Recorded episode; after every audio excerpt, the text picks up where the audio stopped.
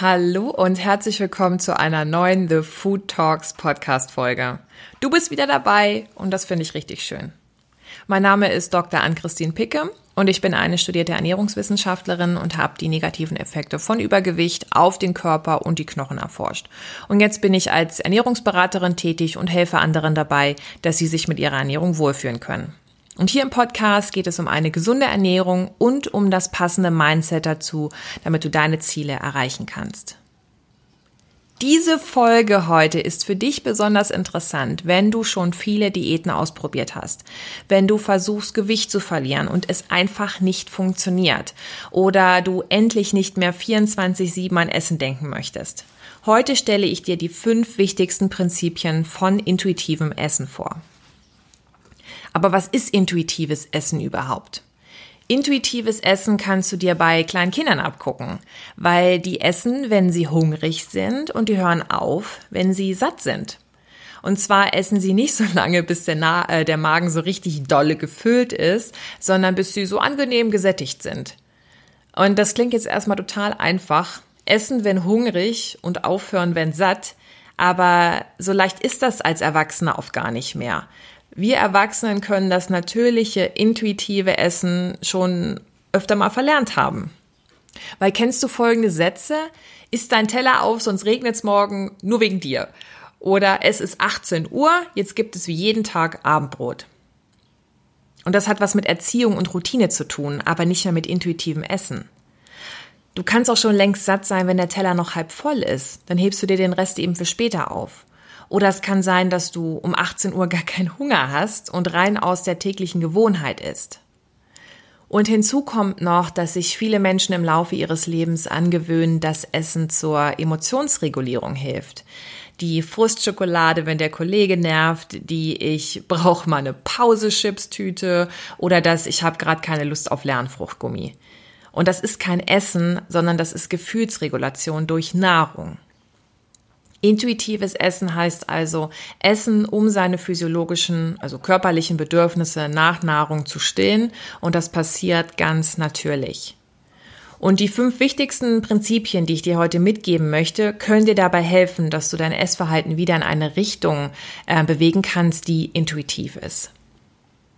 Prinzip Nummer eins. Finde andere Wege, um mit deinen Gefühlen umzugehen und um sie zu bewältigen und nutze dafür kein Essen.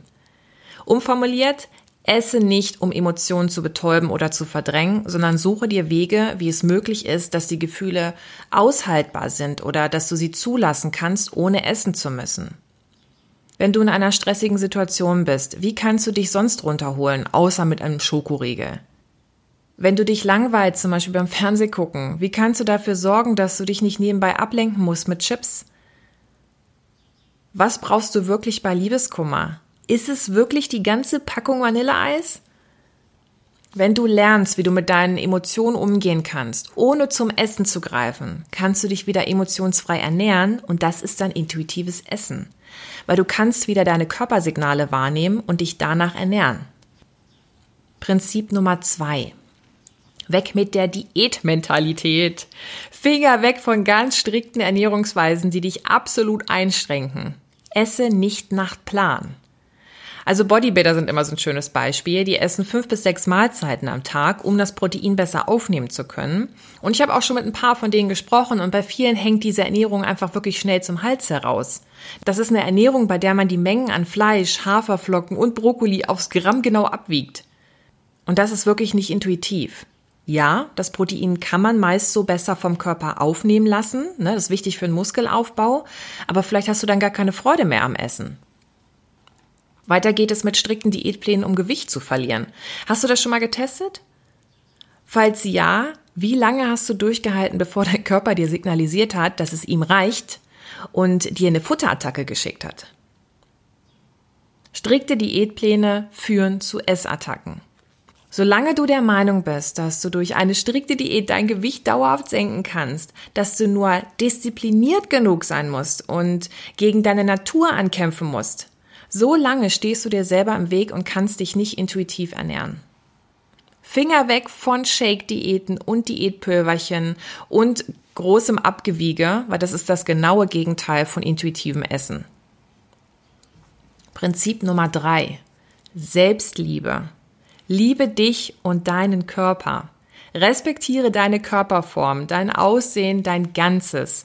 So wie du bist, wurdest du erschaffen und das hat auch alles so seine Richtigkeit. Solange du dich selber nicht akzeptieren kannst, wird dir das intuitive Essen schwerfallen. Und warum ist das so?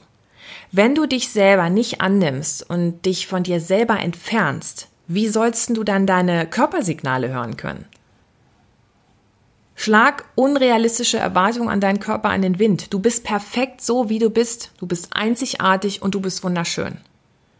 Sei dir gegenüber nicht so kritisch, weil andere sind es auch nicht.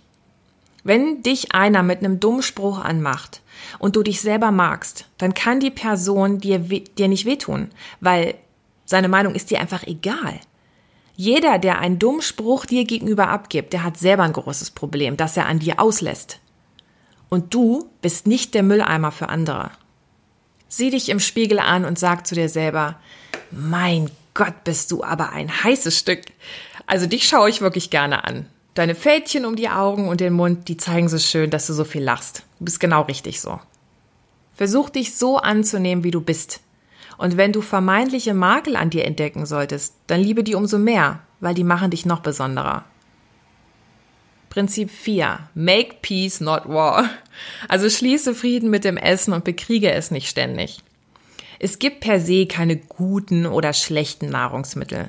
Es gibt nur welche, die sind gesundheitsfördernder. Davon solltest du halt ein bisschen mehr essen, ne? wie Gemüse, Obst, Vollkorn, Getreideprodukte und ähm, Hülsenfrüchte. Und dann gibt es halt eben welche, davon solltest du weniger essen, weil die weniger gesundheitsfördernd sind.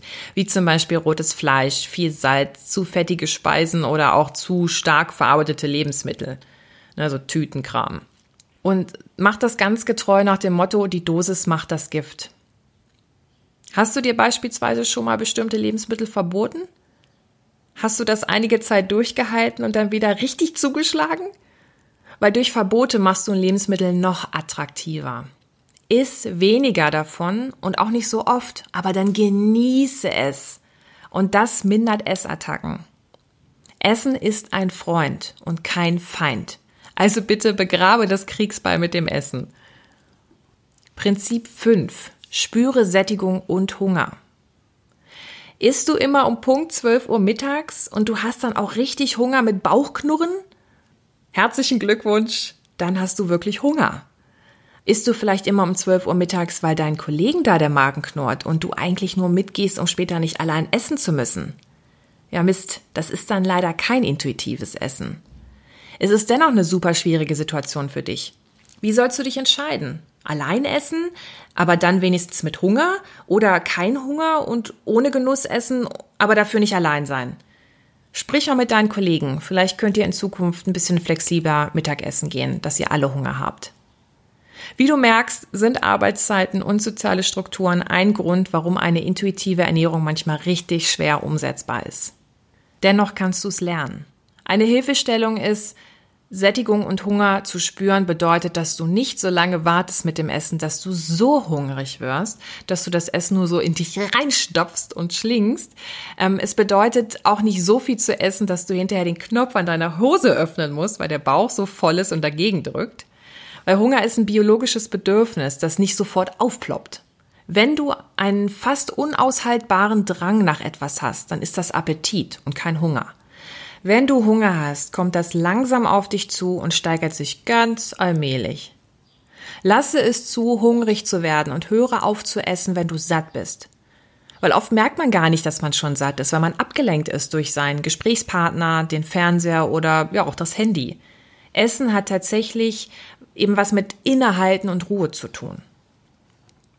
So, und ich hoffe, dass dir diese fünf wichtigsten Prinzipien einer intuitiven Ernährung helfen, um dich nach und nach immer intuitiver und natürlicher ernähren zu können.